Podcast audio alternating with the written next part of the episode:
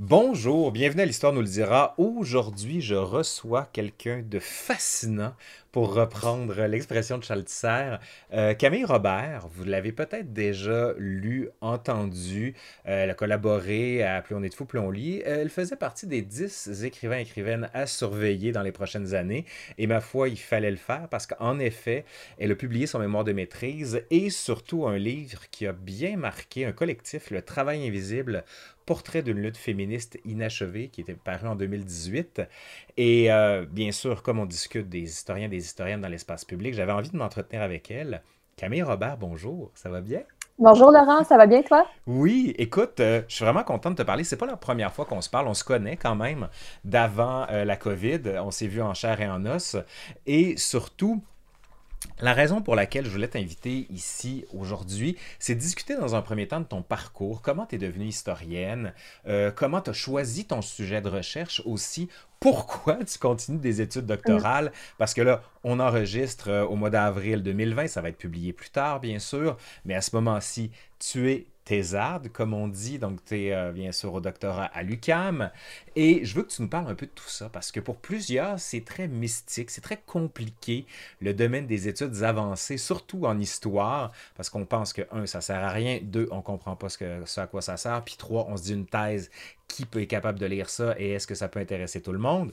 On va vite développer ça pour que les gens ne partent pas tout de suite en courant. Mais je voulais t'inviter pour ça. Donc, Camille Robert, première question. Comment ça, t'es historienne? Comment t'es devenue historienne? Puis pourquoi?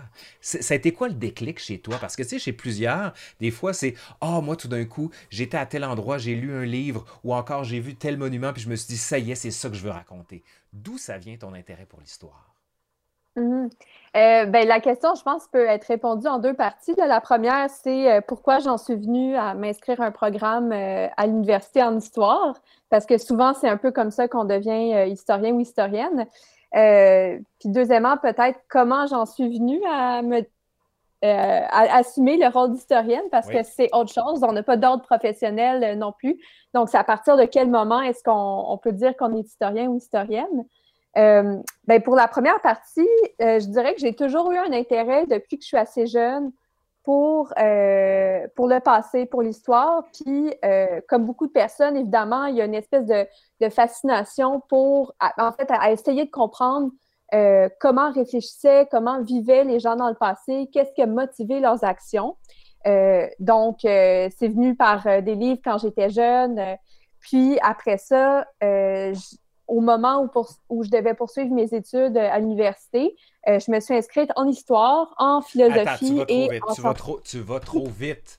On a une heure. Je veux pas que tu me dises des livres. Je veux que tu me parles de ces livres-là. C'est justement l'intérêt.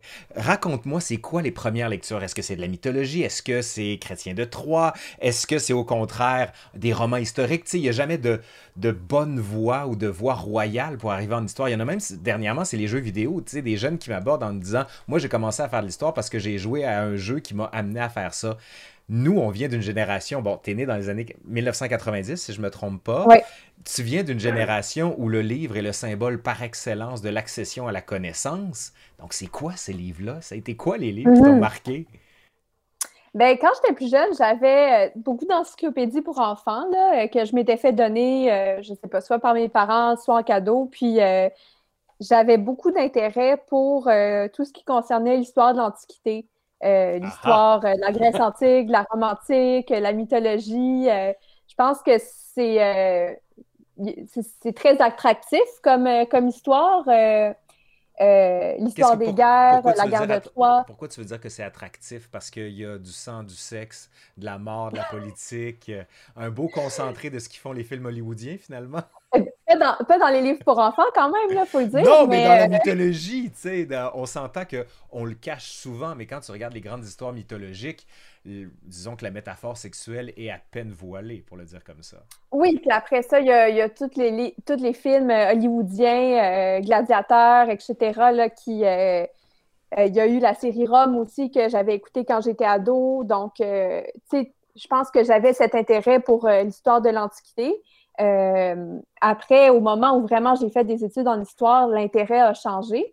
mais parce qu'on se rend compte que finalement, l'histoire de l'Antiquité, c'est peut-être pas aussi romantisé. Euh, quand j'écoute, euh, par exemple, Pierre-Luc Brisson parler d'histoire d'Antiquité, euh, on n'est pas dans la même game. Là. De, qui on parle? Je le connais très peu, cet homme. Il va venir, je vais l'ajouter d'ailleurs. T'en fais pas, mais lui, ça risque d'être un peu plus olé olé parce que Pierre-Luc aime bien m'insulter à loisir. On va voir si c'est ça. Mais c'est vrai que Pierre-Luc, mais un des problèmes en histoire de l'Antiquité, c'est qu'il faut parler latin notamment. Je ne sais pas si tu en as mhm. fait au secondaire. Moi, non, j'en ai pas fait. Je ne parle pas allemand non plus. Non, en fait, je suis allée à l'école publique, puis euh, j'aime, euh, j'aime bien le rappeler parce que beaucoup de gens euh, sont allés à l'école privée, puis je pense que dans les écoles publiques aussi, il y a, y a, beaucoup de belles choses qui en ressortent, puis c'est important de protéger l'école publique. En tout cas, je te rassure, moi aussi, je suis un pur produit de l'école publique, du primaire jusqu'à l'université. J'y crois et je pense qu'il faut passer par là. C'est une école de la vie aussi. Oui, mais bref, j'ai pas appris le latin. Euh, non, moi non mais donc, ça excluait justement des études en histoire antique par la force des choses, malheureusement. Oui, bien en fait, euh, c'est vraiment quand j'ai fait mon bac en histoire euh, à l'UQAM, j'ai commencé en 2009, puis là, j'ai eu des cours d'introduction à l'histoire de l'Antiquité, puis tu vois, j'avais eu les cours d'histoire du Québec et du Canada au secondaire où le le programme est assez euh, balisé par euh, le ministère de l'Éducation. Puis, euh, au moment où j'avais ces cours d'histoire, c'était beaucoup plus une vision près de l'histoire politique, donc l'histoire des grands hommes, les, traités, etc. j'avais vraiment une aversion pour cette approche de l'histoire. Puis, finalement, l'histoire du Québec puis du Canada, pour, pour moi, elle était inintéressante parce que c'est tout ce qu'on m'avait présenté. C'était complètement inintéressant. Mais attends, est-ce que c'était le, le, matériau comme tel ou les gens qui le livraient? Parce que beaucoup de gens à qui je parle sur leur intérêt pour l'histoire, c'est souvent un ou une professeur qui racontait l'histoire. Tu sais, le plaisir du récit, où est-ce que là, t'embarques un peu comme la mythologie dont tu parlais, où est-ce que tout d'un coup, t'es happé par ça, puis t'as envie de te dire, il m'aurait lu l'arrière d'une pinte de lait, je serais parti avec lui tellement c'était emporté de ce côté-là. Donc, est-ce que c'est vraiment tant le sujet de l'histoire du Québec que les gens qui te l'ont livré qui étaient pas super? Hmm, ben, j'avais eu une enseignante qui était, euh, qui était bonne, qui n'était pas euh, exceptionnelle euh, comme tu le décris, mais euh, je pense que c'était vraiment sur le plan du contenu que ça venait pas me chercher. Euh, par contre, j'ai eu en histoire euh, de l'Europe, en histoire du 20e siècle, au niveau du secondaire puis du collégial, des, des, professeurs qui étaient vraiment excellents. mais je pense que pour ce qui concerne l'histoire québécoise et canadienne, c'était vraiment ce qui nous était présenté et ça venait pas du hmm. tout me chercher je comprends, je comprends. Mais c'est vrai que ça, il peut avoir une espèce de révolution. Moi, je t'avoue, quand j'ai fait mon secondaire, l'histoire du Québec, c'était un prof, puis il y avait toutes ses notes sur des acétates, puis il déroulait les acétates, puis il fallait recopier moi aussi, je te dirais que j'ai eu une, aversion pour l'histoire du Québec dans un premier temps. Puis des fois, tu te dis aussi, quand tu compares avec l'histoire occidentale, tu te dis c'est vraiment une histoire peu glorieuse, où il se passe peu de choses. Puis c'est comme ça qu'on nous le présente souvent. On nous minore beaucoup les événements comme une suite de défaites. Tu sais, c'est Mathieu Bellil, dans son livre Bienvenue dans, le pays de la, de la, vie ordinaire, où il dit on s'est toujours défini au Québec par le non non au référendum, non à la conscription, non à tout, tout, tout, tout, tout. Puis ce non-là finit par s'imbriquer dans une espèce de mémoire collective où on, est en révolution, on est contre quelque chose, alors que quand tu dis une histoire plus glorieuse, du moins c'est comme ça qu'on nous la présente, ça nous emporte. Puis l'histoire du Québec, peut-être qu'on ne le présentait pas comme ça. Mais toi, tu as dit une histoire de politique, puis tu as dit une histoire des, des grands hommes. Puis j'imagine, c'est mhm. avec un H minuscule. Euh, oui. Euh, comme, on, le disait avant, parce qu'on l'utilise plus comme ça maintenant. Non, mais l'histoire de l'homme, ou, euh, mais tu vois, pour, pour ce qui concerne l'histoire québécoise, je pense qu'il y a, y a aussi, selon qui, qui écrit les programmes, cette volonté-là de, de l'inscrire dans un récit national où, bon, les Québécois, Québécoises seraient en mesure de se rallier justement sur, sur un espèce de fil conducteur commun. Euh, mais comme tu dis, ça a été beaucoup construit justement sur euh, les défaites, l'humiliation liée euh, à la victoire des Anglais, etc. Puis au final, ce nous québécois-là ou ce nous canadien-français, ça me parlait pas du tout. Puis c'est vraiment par la suite, quand j'ai eu des cours qui se rapprochaient peut-être plus de l'histoire sociale à l'université, que vraiment là, j'ai commencé à m'intéresser à l'histoire du Québec, puis que j'ai souhaité me spécialiser plus dans l'histoire du Québec. Quand tu appelles ce que tu appelles l'histoire sociale, j'imagine que c'est pas l'histoire sérielle des années 70, mais le renouveau aussi qui est influé par une espèce d'histoire culturelle, une histoire des sensibilités, du ressenti, des émotions.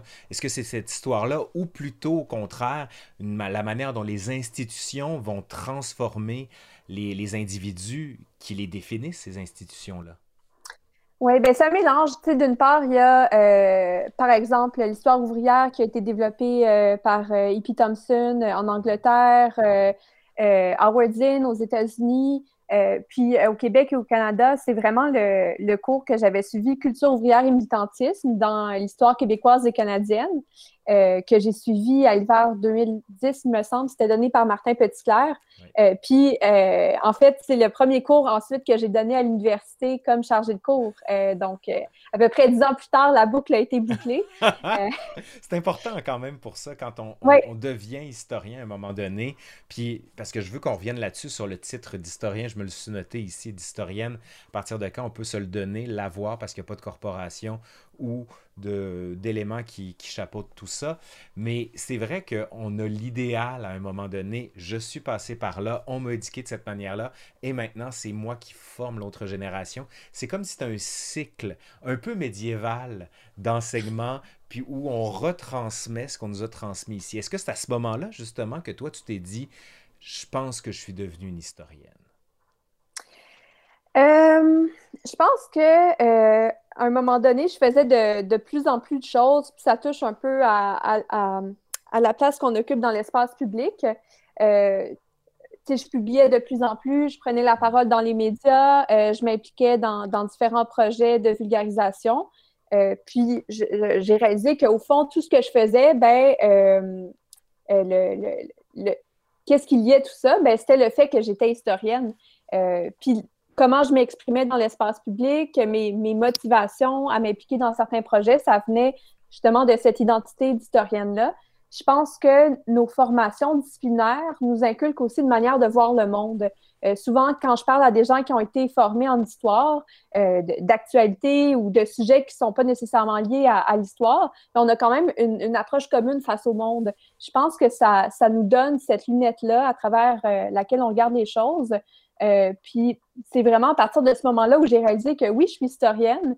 Puis euh, au fond, euh, je ne vais pas attendre d'avoir un doctorat ou d'avoir un poste de professeur pour, pour me dire historienne parce que je le suis déjà, puis c'est la place que je prends dans la société puis dans l'espace public. C'est intéressant parce que tu vois, le terme d'historien et d'historienne, la manière dont moi on m'avait dit qu'on pouvait s'en parer, c'était quand on a produit un travail de recherche original qui devient un texte cumulatif pour le grand savoir des sciences historiques. Puis, moi, j'ai été élevé, tu sais, euh, contrairement à toi, dans la culture franco-française à fond, où est-ce que avant qu'on ait notre doctorat, fallait faire le moins de publications possible parce qu'on n'existait pas, ou si on existait, on était un clone de notre directeur ou notre directrice de thèse. Chose avec laquelle j'étais moyennement d'accord, je publiais un peu à côté, mais ça devenait problématique pour moi. Mais ce qui est très drôle, c'est la manière dont toi tu le racontes c'est pas venu de toi, mais c'est venu des autres encore. Parce que la manière dont on parlait de toi, Camille Robert, historienne, si tout d'un coup, ce titre-là venait à te définir, est-ce que c'est les autres qui t'ont défini ou qui t'ont donné la légitimité ou au contraire, c'est toi qui te les bâti avec tes interventions? Puis ce que je veux dire par là, c'est que tes interventions, c'est dans un espace qui est, comme tu le dis, public, donc en dehors, en quelque sorte, du monde universitaire. Il y a une espèce de double tension. Je voudrais t'entendre là-dessus, c'est assez intéressant. Hmm. Ben, je crois que ça s'est bâti au fil du temps. C'est pas nécessairement des gens qui ont, qui ont commencé à, dire voici, voilà, tu es historienne. Mais euh, tu vois, j'ai publié euh, mon mémoire de maîtrise sous forme de livre euh, à l'automne 2017. Puis à partir de ce moment-là, j'avais déjà collaboré aussi, par exemple, à des ouvrages collectifs.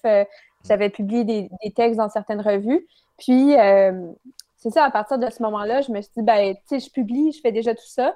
Fait que je crois que c'est une légitimité qui s'est bâtie au fil des actions.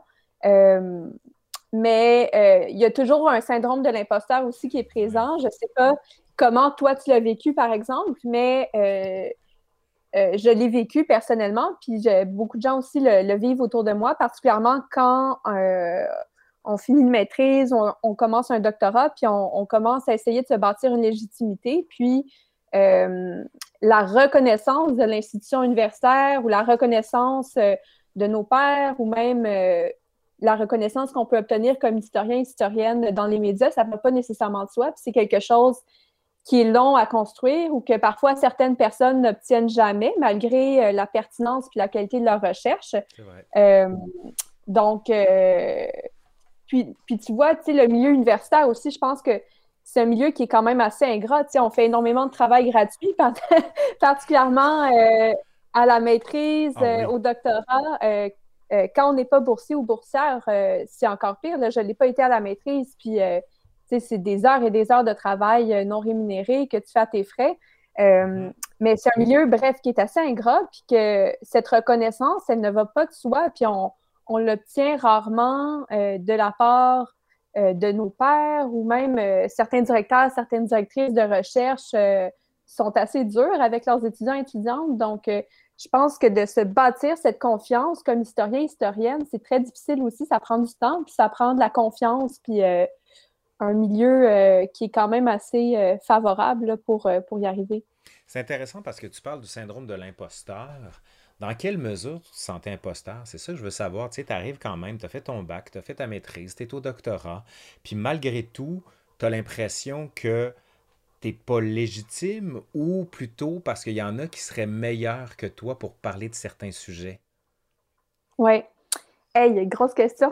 euh, ben, euh, ça a été euh, quand même assez difficile pour moi euh, au bac et à la maîtrise.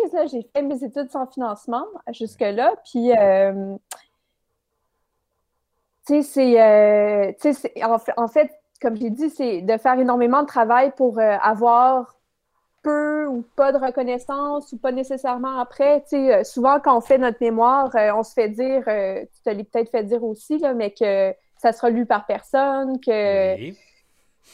Ah ou euh, par trois personnes, incluant ta direction de recherche. Oui, puis encore là, euh, même, il y a des gens du comité qui ne le lisent pas, qui ne font l'air que l'introduction. Oui, puis euh, aussi, ben, les gens qui sont aux, études le savent probablement, mais on se fait constamment demander par notre famille quand est-ce qu'on finit l'école, quand est-ce qu'on va avoir un vrai travail. un vrai travail. Exactement. Puis, euh, donc, il y, a très peu de reconnaissance pour notre travail. Je pense que ça vient un peu de là. Puis, euh, d'être une femme aussi dans un milieu universitaire, euh, le fait que je viens d'un milieu qui n'est pas nécessairement favorisé non plus, où il y a peu de reconnaissance ou peu de compréhension pour qu'est-ce que ça implique, les études supérieures. je pense que ça vient un peu de tout ça. Puis, tu vois, quand quand j'ai eu mes premières grosses bourses, j'y croyais pas. Là. Je, ça m'a pris vraiment des mois pour le réaliser. Puis euh, réaliser que c'était pas une erreur. C'est ça un peu le syndrome de l'imposteur aussi, c'est que chacune de tes réussites, tes attributs à de la chance ou à des erreurs que les gens auraient fait.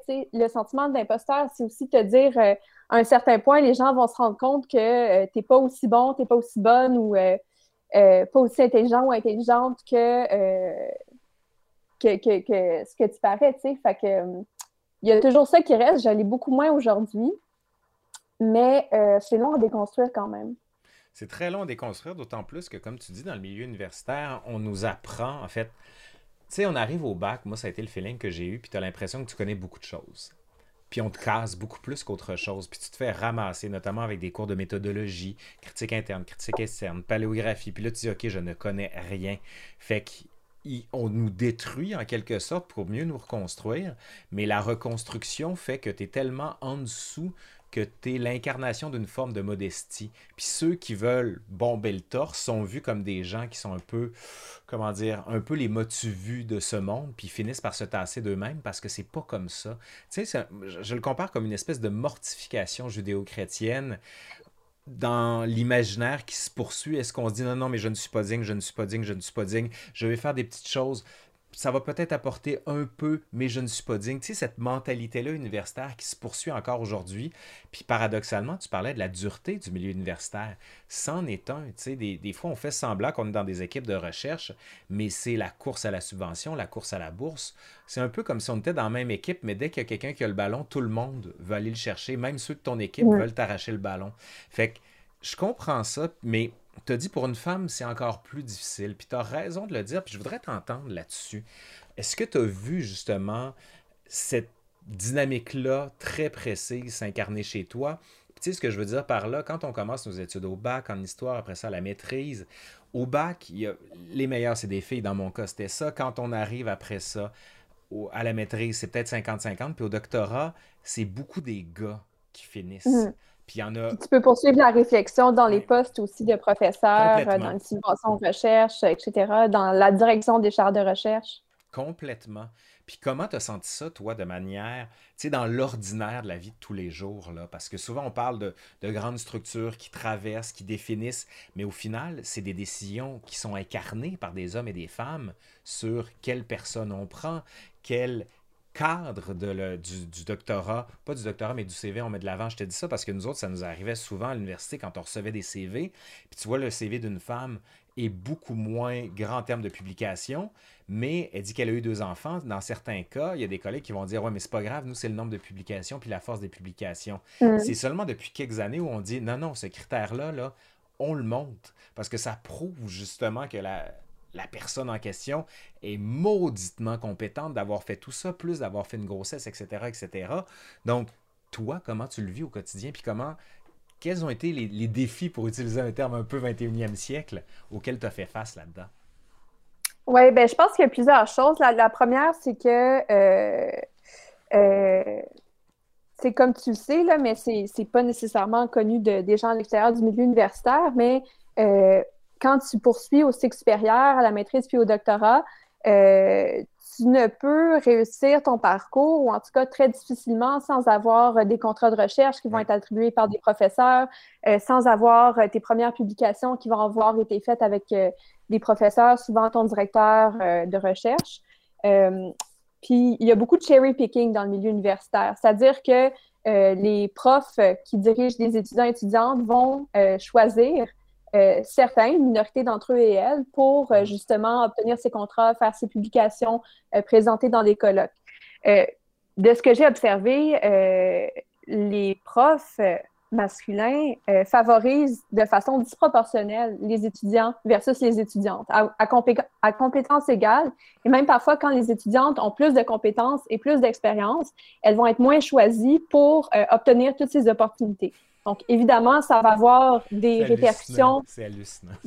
Mais encore aujourd'hui, je connais beaucoup d'étudiantes au département d'histoire qui ont quitté leurs études, qui ont carrément abandonné leur doctorat ou, leur maîtrise, euh, qui, dans certains cas, avaient des bourses, réussissaient très bien parce que, justement, elles n'en pouvaient plus de la non-reconnaissance de leurs compétences versus une minorité d'étudiants qui, eux, euh, systématiquement obtenaient toutes les opportunités de recherche et de contrat. Hmm. Euh, donc, ça, c'est une chose. L'autre chose, c'est que euh, les femmes, je crois que la façon dont on est socialisé, on est beaucoup moins à l'aise de mettre de l'avant de nos, compétences, nos expériences.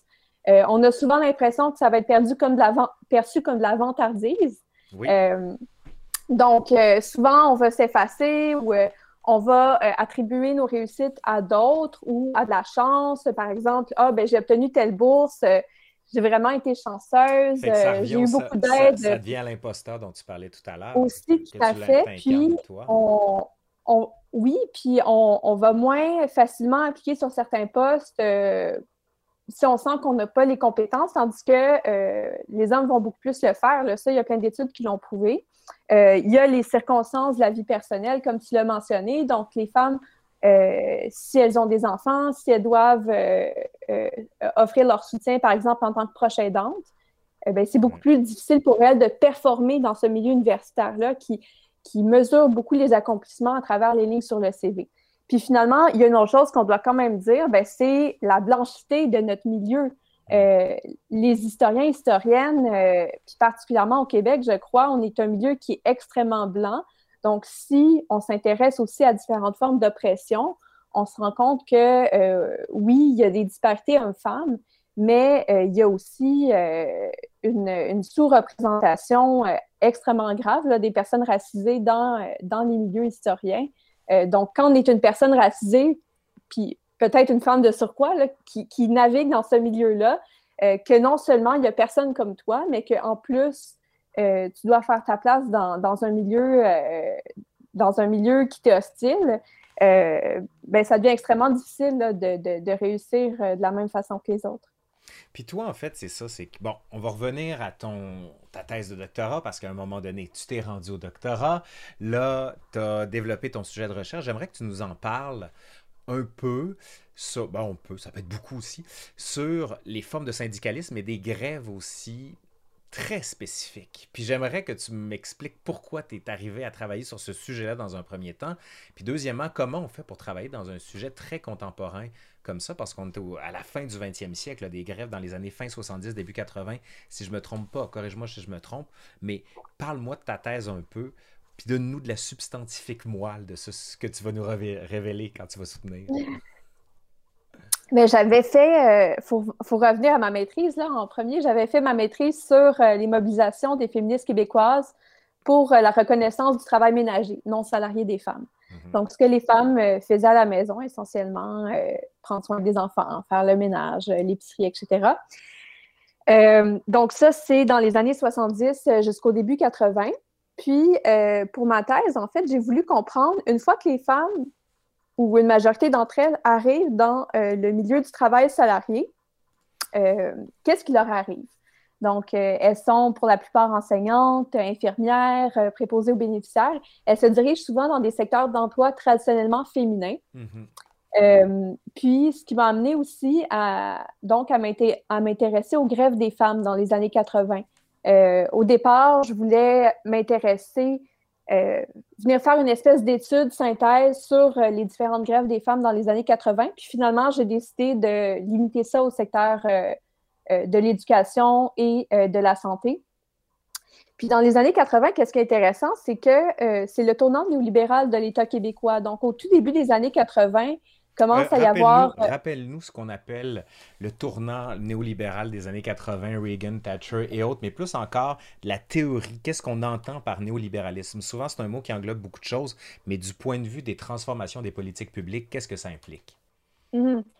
Ben, comme tu l'as nommé, on pense souvent à euh, Ronald Reagan et Margaret Thatcher, euh, respectivement aux États-Unis puis en Angleterre.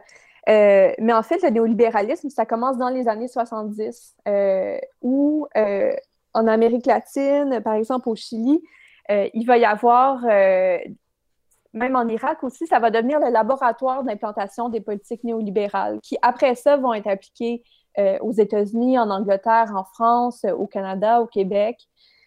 Donc, euh, le néolibéralisme, il y a plusieurs définitions. Certains vont dire que c'est une doctrine économique, d'autres vont dire que euh, c'est, euh, ça correspond à la mondialisation, à une certaine financiarisation du monde. mais il y a Pierre Dardot et Christian Laval dans leur ouvrage La nouvelle raison du monde. Je ne sais pas si tu l'as lu. Non. Mais ils disent qu'en fait, euh, le, néolibéralisme, ça serait une nouvelle rationalité. Donc, euh, c'est pas seulement une question de doctrine économique, mais ça induit vraiment un nouveau rapport au monde euh, qui va structurer non seulement euh, les relations économiques, financières, les politiques publiques, mais aussi qui va venir transformer la subjectivité. puis je pense que c'est ce qu'il y a de plus pervers, disons, avec le néolibéralisme, c'est que ça vient transformer notre façon de voir le monde. Euh, je te donne un exemple concret. Par exemple, euh, euh, en Ontario, il y avait une étude assez intéressante qui avait été faite qui disait que de plus en plus, les gens ne se fiaient plus sur le gouvernement ou sur les services qui étaient attendus du gouvernement parce que ces services-là n'existaient plus. Euh, il avait été démantelé dans les années 80, dans les années 90, puis peu à peu, les populations comptent de moins en moins sur le gouvernement pour venir répondre à certains besoins. Euh, puis ce que ça a eu comme conséquence concrète, On peut penser, par exemple, aux, aux, compressions budgétaires dans les services publics, aux privatisations de certains services.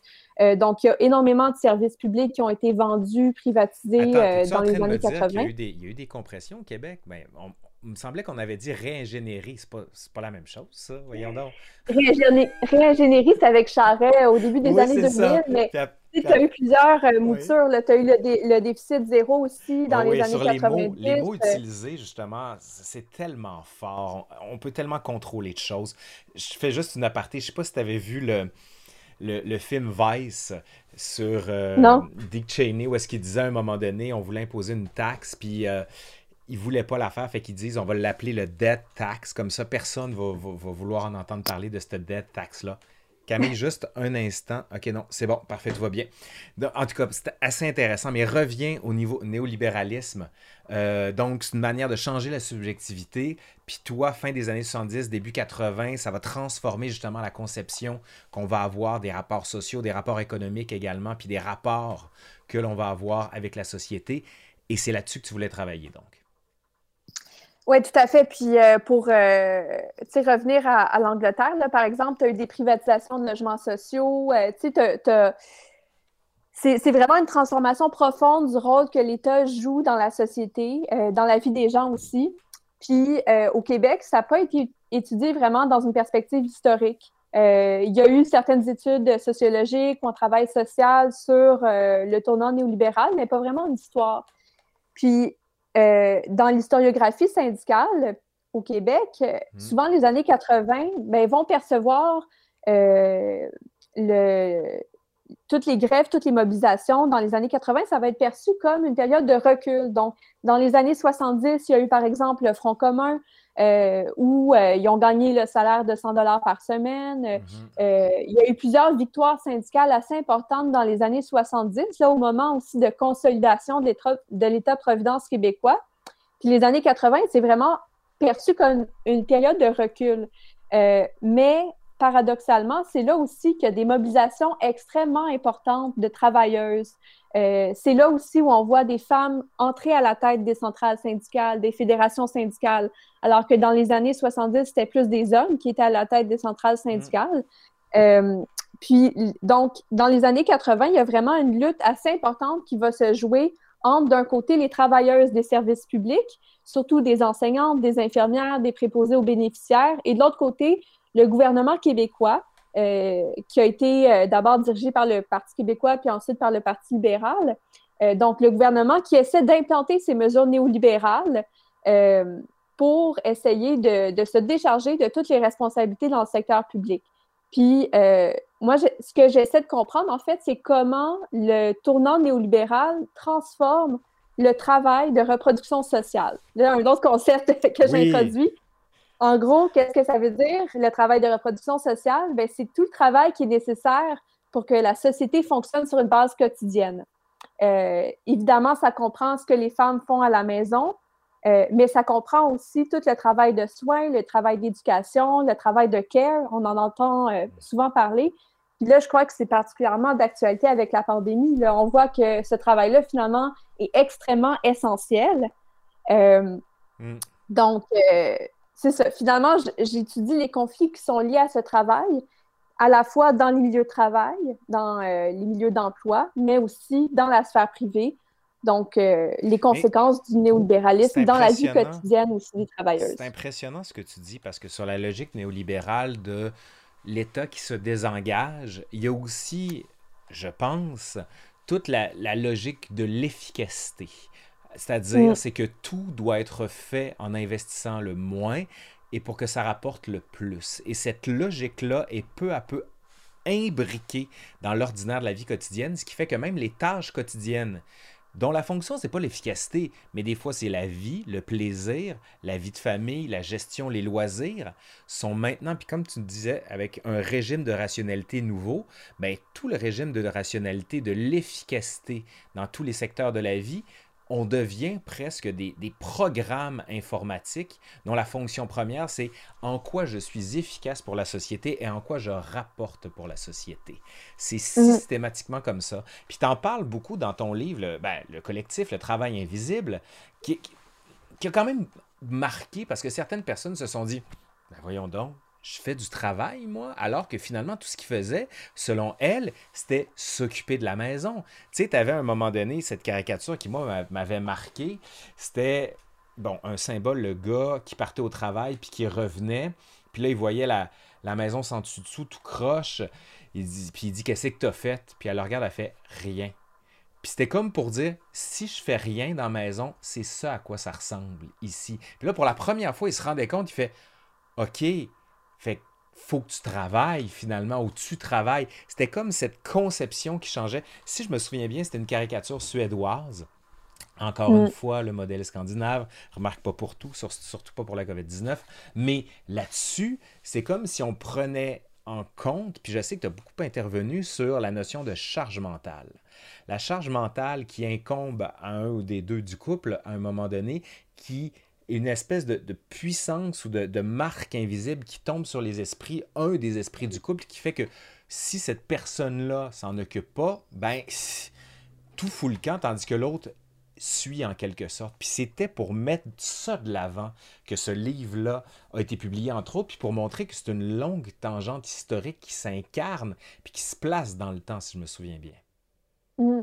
Ben, écoute, j'ai envie de, répondre, faire, faire, une longue réponse. Tu as dit beaucoup de choses euh, super importantes.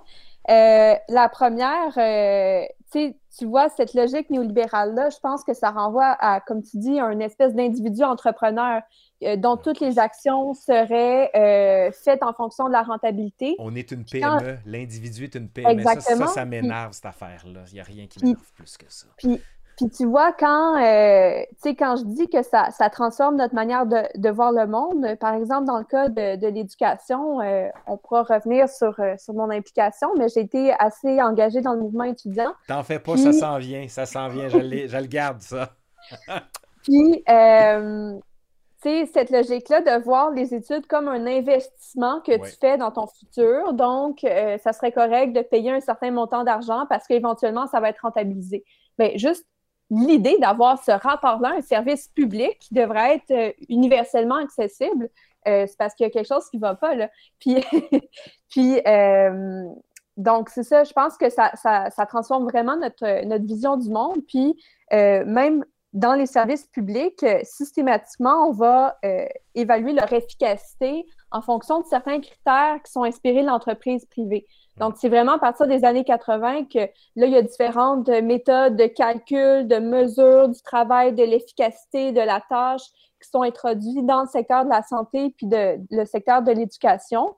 Euh, puis euh, en santé aussi, après, il y a eu toute la méthode Lean. je ne sais pas si tu en as entendu parler, mais en fait, c'est de, d'introduire un, modèle euh, d'usine de voitures dans le système de santé. mais tu dis, c'est des humains qui sont, qui sont traités. donc, si tu as, une personne qui a besoin de plus de soins, qui a besoin d'être écouté, d'être consolé, d'être assuré, euh, ben là, tu ne rentres pas dans, dans, ta productivité euh, espérée par les gestionnaires. Pour résumer rapidement, c'est qu'on te donne un quota, puis par exemple, le lendemain, c'est ce quota-là plus un. L'autre lendemain après, c'est ce quota-là plus deux. Ce qui fait que pour le même salaire, disons-le, ta charge augmente peu à peu jusqu'à ce que tu lâches, puis que là, qu'on te remplace par quelqu'un qui est capable de soutenir la cadence. Je, résume très grossièrement, là, mais... Euh, puis même euh, au, moment de, réinvestir dans certains secteurs, avec la pandémie, euh, quelque chose que j'ai remarqué, c'est que systématiquement, euh, l'argent qui est injecté dans le secteur de la construction, dans les usines, c'est perçu comme des investissements, alors que l'argent qui est mis dans les écoles ou dans le système de santé, c'est perçu comme des dépenses. Donc, il y a encore cette idée-là que le travail reproductif, c'est une dépense ou c'est un travail qui ne vaut rien, qui coûte quelque chose, Tandis que le travail dit productif, qui est fait généralement dans, des secteurs plus masculins traditionnellement, c'est un travail qui est rentable, qui rapporte quelque chose. Donc, il y a fondamentalement toute une, vision du travail qui est à repenser. Euh, puis ça renvoie aussi à ta question sur la charge mentale. Euh, effectivement, puis euh, pour faire un parallèle encore une fois avec, avec la pandémie, bien, on a vu combien lourd la charge mentale pesait, particulièrement, particulièrement sur les femmes. Euh, quand vient le temps de faire l'école à la maison, de, de, de, travailler, de s'occuper des enfants, d'essayer de rassurer tout le monde, de, veiller au bien-être psychologique de, tout le monde. Euh, on voit que la somme de ce travail-là est immense, immense. Puis comment, selon toi, Parce que là, je rentre dans plus, je pose une question à la militante, comment on fait? Comment on fait pour changer les mentalités? Est-ce que ça passe par le fait de monnayer ce travail-là? Est-ce que ça passe par une reconnaissance? Est-ce que ça passe par une sensibilisation? Comment on fait? Hey, c'est une grosse question, ça. Hein? Euh, je pense qu'on on se la pose comme féministe depuis des décennies. Euh, ben, une des propositions, ça avait été de le monnayer dans les années 70 avec un salaire au travail ménager. Euh, puis je pense que même si ça, les modalités devraient être repensées, d'accorder une reconnaissance financière, c'est quand même super important. Puis particulièrement avec la pandémie, là, quand vient le temps de de s'occuper des enfants pendant deux semaines parce que les classes sont fermées, euh, tout en devant travailler en même temps, ben, c'est intenable. Donc, il faut que ce travail-là soit rémunéré. Il faut aussi que les professions qui sont liées euh, au travail de soins, au travail de care, ça soit revalorisé. En ce moment, les éducatrices à l'enfance, euh, par exemple, au moment de faire l'exercice d'équité salariale avec le gouvernement, leur profession était comparée à celle d'un concierge. C'est rien contre les concierges, mais euh, on mm. s'entend que de, prendre soin de, bébés ou d'enfants, de mettre en place des programmes éducatifs, ben euh, ça demande énormément de travail. Euh, peut-être plus que l'entretien ménager. Non, il n'est pas question de critiquer un, métier par rapport à un autre, c'est juste de, reconnaître le fait de gérer des êtres humains et de construire des êtres humains, pour le dire platement comme ça. Oui, je comprends. Oui, tout à fait. Puis, euh, donc, évidemment, oui, il y a la reconnaissance financière. Puis, je pense aussi que euh, le réinvestissement dans les services publics, c'est fondamental pour essayer de, décharger les femmes d'une partie de ce fardeau-là parce que, euh, on l'a vu, le plus il y a de coupures dans les services publics, que ce soit dans les CLSC, dans les garderies, le, plus de, de ce travail-là repose sur les femmes dans la sphère privée. Puis euh, aussi sur les personnes plus marginalisées, les personnes plus pauvres, les personnes euh, qui sont euh, qui n'ont pas de domicile, hmm. les personnes racisées. Donc, on voit qu'à partir du moment où on désinvestit dans les services publics, il y a des, des conséquences directes dans, dans, la vie des gens. Puis, ouais, voilà. OK. Non, mais ça aide beaucoup quand même. écoute, Camille, tu l'as évoqué un petit peu parce que le travail que tu fais, c'est un travail qui est quand même, bien sûr, on pourrait dire progressiste, j'ai envie de dire oui, mais non. C'est un travail simplement d'histoire sociale, culturelle, d'une histoire des, processus des institutions, etc.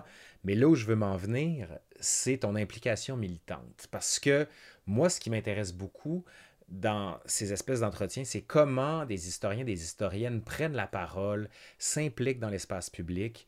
Puis toi, dans ton cas, tu as été propulsé en quelque sorte en 2012 avec la grève étudiante, bien sûr, tu as été très impliqué. Puis en quoi ce moment-là, ben, je veux que tu m'en parles, je veux que tu reviennes sur ces moments-là, mais en quoi ce moment-là est devenu une espèce, peut-être oui ou non, un catalyseur d'une prise de parole dans l'espace public? Parce que c'est vraiment à partir de ce moment-là que on t'a plus entendu, on t'a plus vu, euh, tu as publié dans la presse aussi, tu es intervenu, on te, on te demande comme spécialiste de plus en plus. Est-ce que ça a été un moment, j'imagine, oui, fondamental dans ta vie, mais en quoi, puis en quoi ta pratique historienne en a changé après ça? Hmm.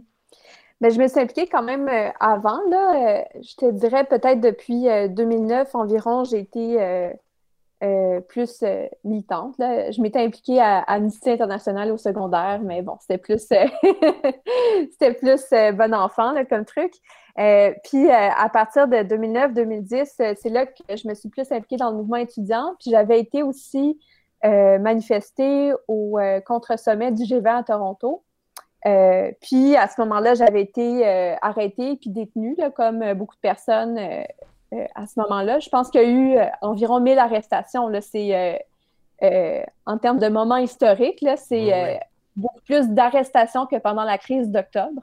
puis on, on, dirait qu'on. C'est ça.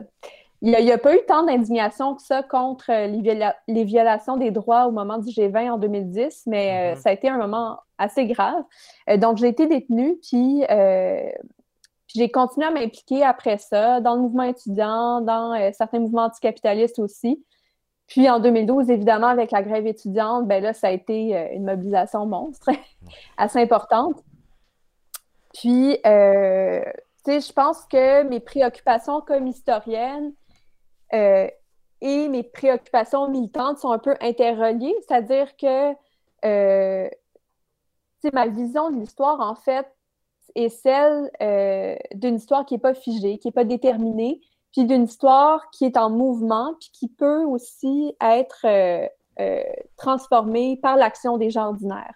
ça renvoie aussi à cette vision de l'histoire sociale, peut-être plus proche de, de, de, de Thompson, Howard Zinn, euh, Hobsbawm que de euh, l'historien français de l'histoire sociale. Euh, mais c'est cette idée-là que justement, l'histoire est faite par des gens ordinaires aussi, par des gens qui se réunissent puis qui décident de, changer les choses. puis je pense que à la fois mon implication dans les mouvements sociaux et mon travail d'historienne est teinté par tout ça. Qu'est-ce que tu veux dire teinté par tout ça?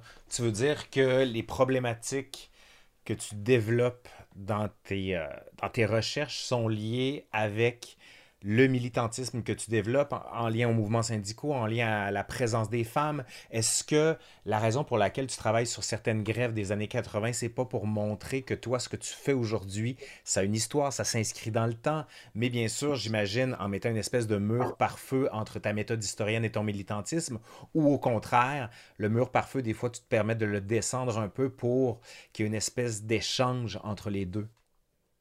Mmh. Bien, je crois que je fais pas de, une histoire qui est militante. Euh, j'ai, euh, je sépare quand même mes rôles, comme tu dis, puis euh, je fais pas euh, de l'histoire de la même façon que je m'implique, mais j'ai des, des, préoccupations qui sont communes. puis ça renvoie aussi à la question de la neutralité ou, de l'objectivité dans la discipline. certains vont dire que c'est mieux de s'intéresser à des sujets froids, pas à des sujets chauds. Euh, puis qu'il faut euh, le, plus possible euh, avoir une distance avec l'objet qu'on étudie. Puis cette distance-là, qu'elle soit temporelle ou qu'elle soit par, disons, l'absence de, de, de, de, préoccupations communes ou d'implication, ouais, je pense que c'est le bon terme. donc, il y a cette idée-là, donc une vision qu'il faut faire une histoire qui est la plus détachée possible, la plus neutre et objective possible. Neutre et objective, positiviste, oui. Euh, c'est une certaine vision euh, positiviste euh, de la discipline.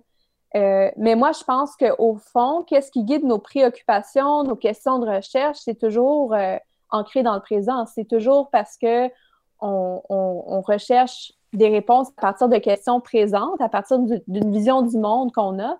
C'est ce qui explique, entre autres, pourquoi la discipline historique se renouvelle constamment, hmm. euh, pourquoi il y a des nouvelles études qui sont produites sur des mêmes époques? Ben, parce que euh, c'est une discipline qui évolue, les questions changent, mais elles changent aussi à partir du présent. Puis ça, c'est toujours important de le rappeler. Euh, quand j'avais enseigné mon, ma première charge de cours à l'université, justement, j'avais eu cette discussion-là avec les étudiantes et étudiants.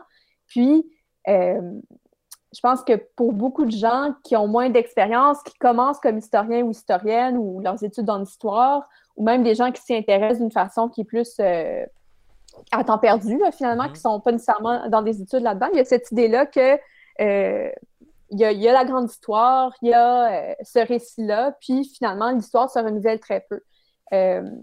mais bref, je ne sais plus où je voulais aller avec ça, mais je pense que c'est mieux d'assumer qu'on a cette influence-là du présent, puis cette influence-là qui répond à certaines préoccupations qu'on a, euh, que d'essayer de le cacher ou de le contourner. Fait que c'est un peu comme ça que je vois la chose. C'est intéressant. Moi, tu vois, quand je faisais mes études, moi, j'ai fait mon bac à l'Université Laval, puis il nous faisait lire euh, André Segal, je ne sais pas si tu, l'as déjà lu, euh, surtout un très grand pédagogue, puis qui avait écrit quand même un petit texte où il expliquait qu'il faut, comme historien, objectiver sa subjectivité. C'est-à-dire, on en a une, on le sait, mais il faut être capable de la compartimenter puis d'en être conscient. Mais tu vois, dernièrement, je lisais le livre de Enzo Traverso où il parlait de l'implication du jeu historien, historienne dans le récit, à la Yvan Jablanca par exemple, où il raconte l'histoire de ses grands-parents, puis à quel point le jeu peut révéler quelque chose de beaucoup plus profond, de beaucoup plus sincère, de beaucoup plus sensible, qui n'est pas contre la méthode historique, mais au contraire qui permet d'apporter une lumière différente. Mm. Puis moi, j'ai été beaucoup formé à l'école, tu sais, presque de l'anglo et au boss, de l'introduction aux sciences historiques, critique interne, critique externe, puis de parler à la limite au nous ou à- au il impersonnel, mais jamais au je. Puis tranquillement, on commence à reconquérir un peu le je, le je de l'historien, de l'historienne qui sait d'où il parle, qui sait à qui il parle et dont la fonction, puis là, je veux t'écouter là-dessus, parce que tu disais ce qui t'avait marqué beaucoup, c'est le nous du Québec quand tu étais à l'école. Je me retrouvais pas dans le nous du Québec. Est-ce que le nous au Québec peut encore exister? Et si oui, quel est-il? Est-ce que c'est un nous aux grands héros canadiens, français, catholiques qui ont fondé un idéal d'une certaine histoire, ou c'est au contraire un nous qui est éclaté, plus multiple, plus divers? Comment tu le sens, toi? Mm. Mais cette question-là du nous est fondamentale selon moi. Puis, euh, c'est des débats aussi qui vont être le présent, par exemple, euh, avec la Charte des valeurs, la loi 21. Donc, euh, euh, en histoire particulièrement, je pense que ce nous doit nécessairement tenir compte la multiplicité des identités puis des, contributions à la société québécoise. Euh, quand on prend pour acquis que le nous est nécessairement euh, canadien-français, blanc, euh, masculin, catholique, ben on vient effacer plusieurs parts de notre histoire, notamment les, les, les, peuples autochtones qui ont été là depuis plusieurs siècles, même dans certains cas plusieurs millénaires avant que les colons arrivent. Donc, il y a toute une histoire aussi qui précède celle de l'arrivée des colons. Euh, puis ça, ça implique de, de revoir aussi euh, les méthodologies qu'on utilise euh, pour tenir compte plus de, de certains récits oraux euh, mm-hmm. qui proviennent de ces communautés. Donc, il y a ça d'une part. Ça implique aussi de tenir compte de l'apport des communautés immigrantes qui sont arrivées ici, qui ne sont pas seulement d'origine française, fran francophone, catholique, etc., mais euh, il y a les communautés irlandaises, italiennes, euh, grecques, polonaises, euh, éventuellement communauté vietnamienne aussi qui est arrivée. Donc, il y a cet ensemble-là de contributions qui ont été apportées par différentes communautés à, au destin du Québec, si on veut. puis je pense qu'il faut, faut en tenir compte. Puis peut-être que si on écrit une histoire qui est plus rassembleuse, qui tient plus compte de ses particularités et de cette multi multiplicité, euh, ben on va réussir à intéresser probablement plus de gens à l'histoire qu'en en restant avec le vieux même récit. Puis qu'est-ce que tu dis aux gens qui accusent certains historiens, certaines historiennes de réécrire l'histoire? En impliquant justement des populations diverses comme les Autochtones, comme les Noirs, comme les Vietnamiens, les Grecs, les Italiens, les Juifs, etc. Qu'est-ce que tu leur réponds? Hmm. Mais l'histoire est en constante réécriture. Là. Sinon, on resterait avec euh, à enseigner, euh, enseigner Lionel Groux. Puis, euh, tu sais. Tu sais qu'il y a certaines personnes qui sont pour ça. Hein. Il y a ben... on va pas les nommer, on les salue, mais il y a des gens qui pensent que mettre Lionel Gros au programme du début à la fin, ça serait la meilleure chose qui pourrait arriver dans le Québec. C'est quoi qu'avait dit déjà le Parti créditiste? Le Canada est au bord du précipice et le Parti créditiste va lui faire faire un grand pas en avant. Des fois, on a l'impression que c'est ça. Mais euh, ouais, l'histoire est constamment en réécriture, puis même euh, l'histoire nationale euh, canadienne, française, puis québécoise, l'histoire nationale s'est réinventée aussi à travers le temps, puis sais, certains, les mythes fondateurs sont plus les mêmes y a 30 ou 40 ans, puis donc je pense qu'il faut tenir compte du caractère construit de l'histoire, puis voir que c'est euh, remise en question de la façon dont on fait l'histoire, de qui on inclut dans l'histoire, euh, de nos méthodologies. Toutes ces remises en question-là sont extrêmement saines pour une discipline. Euh, si on faisait de l'histoire de la même façon qu'il y a 20 ans, qu'il y a 30 ans, puis on répétait toujours les mêmes choses, on ne servirait pas à grand-chose, ben toi oui, et mais moi. C'est ça, mais tu as raison. J'insiste sur ce que tu viens de dire. L'histoire est une construction, est une fabrication pour servir des questions qui sont celles d'aujourd'hui. J'ai pas dit des intérêts, j'ai dit des questions. Tu sais, la difficulté, c'est de regarder une histoire nationaliste, disons-le comme ça, canadienne, française et blanche, et de se dire, bon, ben, dorénavant, tout ça, c'était de la merde, c'est qu'il faut voir ça à quoi ça répondait aussi comme désir derrière ça. C'est la grande difficulté quand on étudie l'historiographie ou l'histoire de l'histoire, si tu veux, et de juger plutôt que comprendre. C'est un peu ce qu'on fait, nous, comme historiens. Moi, ce que j'essaie de dire beaucoup à mes étudiants, c'est quand on va travailler sur le 16e, le 17e, le 18e, ce qu'il faut apprendre, c'est le décentrement, se décentrer de notre 21e siècle pour ne pas juger les hommes et les femmes d'un passé qui, qui, des fois, ne comprennent pas qu'il y a un outillage mental qui est différent, mais de la même manière, tu sais, quand tu dis l'histoire est une construction, c'est une construction. Il n'est pas question de déconstruire, il est, import, il est une question aussi surtout de voir qu'est-ce qu'on a comme matériaux. Parce que tu as dit, écoutez les traditions orales Autochtones qui sont là entre toi et moi, puis on ne parlera pas des livres de Bruce Trigger, par exemple, ou de Denis Delage, qui a moissonné énormément là-dedans. Il y a beaucoup de choses qu'on connaît, mais d'un autre côté, tu te dis, qu'ont-ils à nous dire? Qu'est-ce qu'on a comme traces archéologiques? Puis est-ce qu'il n'y a pas des nouvelles découvertes qu'on peut faire? Puis tu as raison de dire que l'histoire, le jour où l'histoire va être figée en voulant dire, gang, ça c'est ce qui s'est passé au 18e siècle, tout est là, il n'y aura plus rien de neuf. Ça va être un des plus grands mensonges de l'histoire, disons-le. Mm. Oui, puis euh, cette réécriture-là aussi euh, passe euh, notamment à travers l'élaboration des programmes d'enseignement. Puis on, mm. c'est quelque chose dont on, parle, en fait. C'est un débat qu'on a entre historiens et historiennes, mais j'ai l'impression qu'il est peut-être moins les gens qui ne sont pas en histoire sont peut-être moins impliqués dans ce débat-là, devraient l'être davantage mais euh, c'est l'écriture des manuels d'histoire, euh, mm. l'élaboration des programmes qui sont profondément politiques aussi. Donc, euh, quand, par exemple, un gouvernement du Parti québécois va faire une refonte du programme d'univers social ou, d'histoire, ben, il va y avoir une certaine couleur, une certaine orientation qui va être donnée au programme. Quand c'est un gouvernement du Parti libéral aussi, il va y avoir une, une, autre orientation qui va être donnée. Euh, mais ça, c'est assez important d'en tenir compte parce que c'est pas au final une question de quelle histoire est la plus vraie ou la plus juste. Euh, c'est plutôt une question de euh, qu'est-ce qu'on essaie de faire ressortir dans cette histoire-là, qu'est-ce qu'on souhaite mettre en valeur, qu'est-ce qu'on souhaite. Quelle, question, à quelles questions on, cherche à répondre finalement, puis à quels objectifs on, cherche à répondre à travers, à travers ce qu'on fait? Puis, euh, je pense qu'en ce moment, l'actualité change extrêmement rapidement. Euh, il y a beaucoup de mouvements sociaux, euh, par exemple, pour dénoncer la violence policière, le racisme, le racisme systémique notamment. Mmh. Puis, je crois aussi que qu'est-ce qui est en train d'arriver dans le présent, ça va changer la manière dont on fait l'histoire. Euh, les nouvelles cohortes d'étudiants et d'étudiantes qui arrivent sont déjà beaucoup plus sensibles euh, à l'inclusion de, l'histoire des personnes autochtones, à l'inclusion euh, de l'histoire des personnes racisées. Donc, il faut aussi, je pense que quand on a une position d'enseignement ou de recherche, c'est aussi d'être en dialogue puis d'écouter ce qu'apportent les nouvelles générations par rapport en termes de préoccupation. Là. Complètement. Ça, je te suis entièrement avec ça. Le, but de l'enseignement, c'est d'avoir un échange. La mesure, dans la mesure où c'est le prof qui va pérorer pendant trois heures puis déverser son savoir, les gens qui pensent que c'est ça l'enseignement sont jamais venus à l'université.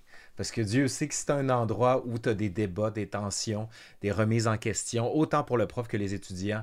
C'est dans les cours universitaires. Puis le jour où tu n'as pas ça, il y a un problème. Là. Du moins, mm. c'est un peu ma vision des choses, je te dirais.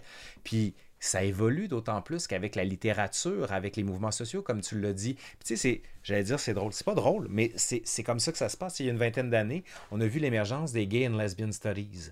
C'était la grande époque de la conquête des droits civiques pour les, les gays, les lesbiennes et autres. Puis s'en est suivi un large pan d'études pour déployer carrément l'histoire des homosexuels et des gays un peu partout. Puis de la même manière, là, on est en train de faire une renaissance autochtone beaucoup plus forte. Puis là, quand même, je vais t'entendre là-dessus parce que j'ai aussi euh, une discussion avec Webster. Puis je lui posais la question sur, parce qu'il y a énormément de questions sur l'histoire des Noirs, l'histoire des Autochtones. Est-ce que les Blancs peuvent faire l'histoire des Autochtones? Puis on parlait de Marie-Angélique, euh, qui a été accusée d'avoir brûlé les deux tiers de Montréal sans aucune preuve, puis que c'est une des esclaves très connu de la Nouvelle-France et la preuve qu'il y en avait, contrairement à ce que certains affirment. Puis là, je lui ai dit, est-ce que moi, comme blanc, je peux faire l'histoire des Noirs au Québec? Est-ce que toi, comme Blanche, tu pourrais faire l'histoire autochtone? Comment tu te sens par rapport à ça? Mm-hmm. Euh, ben, je pense que ça, ça renvoie à la question de quelle place on occupe. C'est autant dans l'espace public que, dans le milieu universitaire. Euh, quand je prends la parole, peu importe le milieu, j'essaie de me, me, demander est-ce que je prends ma place ou je prends celle de quelqu'un d'autre? Qui serait plus compétent que moi pour en parler, mm. euh, plus concerné, mieux formé, etc. puis, on est malheureusement dans une conjoncture où, dans le, le milieu historien, il y a tellement peu d'historiens et d'historiennes autochtones ou racisés euh, que euh, pour que, écoute, pour qu'il y ait, euh, pour que ce soit couvert dans, certains, dans certains cours, dans, certains ouvrages, je pense que comme historien, historienne blanche et blanc, on a la responsabilité d'inclure ces histoires dans l'enseignement qu'on donne, dans les articles qu'on écrit. Donc, ça doit être central euh, dans nos préoccupations de recherche. Nos préoccupations de recherche doivent inclure aussi les populations autochtones, euh, mhm. les femmes, les, personnes racisées. Donc, on, ne peut pas que faire de l'histoire des Blancs. Euh, par contre, il faut aussi donner la juste place qui revient aux personnes qui travaillent sur ces histoires. puis je pense que ça revient aussi à la façon dont on, les inclut dans la production des savoirs universitaires. Par exemple, dans certains cas, euh, c'est pas nécessairement des. Il peut y avoir des personnes qui ne sont pas formées comme historiens ou historiennes. Ça peut être euh, des sociologues ou même euh, des gens qui ont une expérience plus militante, mais près de l'histoire publique aussi. Donc, ces personnes-là peuvent être incluses dans, dans, dans l'enseignement, invitées dans les cours, interrogées pour des recherches, mais leur travail doit être rémunéré et reconnu. Ça, c'est important. Il ne faut pas juste prendre ah l'expérience de ces personnes puis de réutiliser le, le, pour nos propres contenus. Euh, donc, je pense que oui, on a une responsabilité à prendre comme historien et historienne euh, qui viennent euh, de la, majorité blanche, mais il faut aussi se demander comment on peut faire autrement pour inclure davantage les personnes concernées. Mais je te rassure, moi, je vais recevoir ici Jonathan Lenné et Isabelle Picard aussi. On va développer ça, t'en fais pas, sur la place des Autochtones, puis le renouveau. Ça fait partie mhm. des, des questions. Écoute, Camille, on est déjà rendu à l'heure. On aurait pu continuer vraiment longtemps. Je te remercie vraiment pour cette petite discussion. On aurait pu en faire vraiment longtemps. Pour ceux qui veulent, bien sûr, euh, on va donner, tu fais ton mémoire de maîtrise, mais surtout, euh, non, mémoire de maîtrise, ta thèse de doctorat, excuse-moi, c'est Quand même. mais présentement, je suis en congé de maternité, en fait, là, mais euh, je vais la recommencer. Euh, oui, puis j'ai vu que tu as recommencé dernièrement à travailler. C'est difficile hein, de recommencer quand on a arrêté longtemps. C'est comme un 18 roues qui repart. Surtout avec un bébé à la maison, mais... Ah, je le sais, je le sais. Écoute, je compatis tellement. Moi, j'ai écrit mon livre Sport et loisirs avec mon fils à la maison. Là. J'ai je, me souviens très bien les sections que j'ai écrites pendant ces siestes. Quand il commençait ses siestes, OK, let's go, on y va, puis tu fermes les œillères, puis tu commences. Mais ce que je voulais dire, on peut aller lire ton livre, Toutes les femmes sont d'abord ménagères, Histoire d'un combat féministe pour la reconnaissance du travail ménager chez Somme Toute en 2017, et le collectif avec Louise Toupin, Travail invisible, Portrait d'une lutte féministe inachevée au remue-ménage. J'aime ça dire au remue-ménage et non pas du remue-ménage. En 2018. Je vais mettre les liens de toute façon juste en bas pour ceux qui veulent se procurer tes livres. Sinon, Camille, qu'est-ce qu'on peut te souhaiter pour les années qui s'en viennent? Une thèse. j'aime ça, j'aime ça parce que, tu sais, au début, tu dis, je veux que ma thèse soit excellente. Puis plus ça avance, tu dis, je veux finir ma thèse. Tant qu'on est là, c'est parfait. mais ça, ça va venir, là, ça va venir. Là. Puis, euh, j'ai pris une pause euh, d'un an, là, quasiment. Fait que j'ai quand même assez hâte de, de m'y remettre pour vrai. Là, ça me manque. Bon, ben, on se souviendra de cette grande phrase courage fuyant. Écoute, je te remercie, Camille. Puis, euh, comme je te dis, les gens qui veulent en savoir plus, je vais mettre tous les liens en dessous. Merci beaucoup, puis à la prochaine. Merci, Laurent. Bye.